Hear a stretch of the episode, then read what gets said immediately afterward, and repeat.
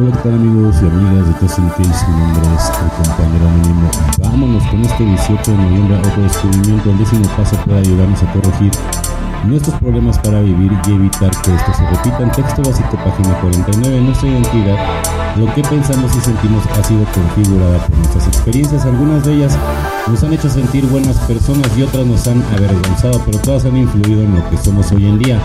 Podemos aprovechar el conocimiento que adquirimos cuando examinamos nuestros errores utilizando esta sabiduría para que nos guíe en las decisiones que tomamos hoy. Aceptamos significa aceptar todos los aspectos de nosotros, las virtudes, los defectos, los éxitos, los fracasos, la vergüenza y la culpabilidad que no se trabajan puede paralizarnos, impedirnos progresar en nuestra vida. Algunas enmiendas más significativas por los errores del pasado consisten simplemente en comportarnos hoy en día de otra manera. Nos esforzamos por mejorar y medirnos nuestro éxito comparando con lo que éramos.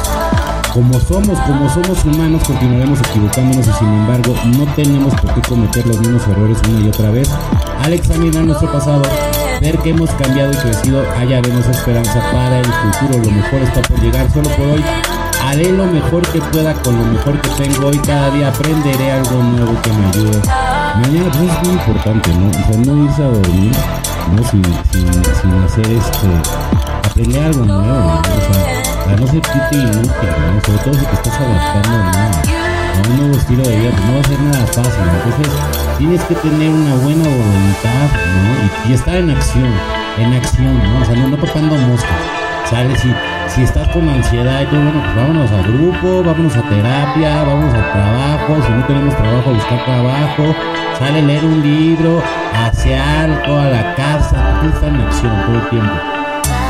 Una red de seguridad. Hay momentos en los que nos sobrecoge la rebeldía tan corrosiva que simplemente nos rehusamos a rezar. Yo digo orar. Cuando estas cosas nos ocurren no debemos juzgarnos despiadadamente, debemos simplemente reanudar la oración tan pronto como podamos. Haciéndolo así sabemos que nos va bien. 12 pasos, 12 tradiciones, página 103. Algunas veces grito, pataleo y le doy la espalda a mi poder superior. Entonces mi enfermedad me dice que soy un fracaso. Y si me mantengo enojado con toda seguridad me emborracharé. En esos momentos de terquedad es como si me hubiera resbalado al borde de un precipicio y hubiera quedado agarrándome con una mano. El párrafo arriba citado es mi red de seguridad porque me insta a probar un nuevo comportamiento tal como ser bondadoso y paciente conmigo mismo.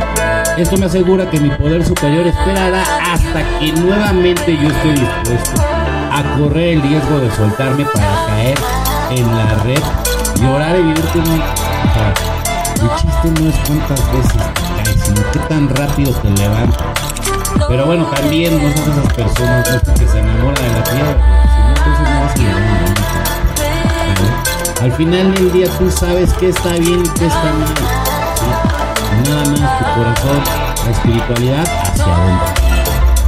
Bueno, compañeros y compañeras de Justin Case, mi nombre es el compañero anónimo. Deseo que tengan un excelente día, tarde, noche, dependiendo del horario que me estén escuchando.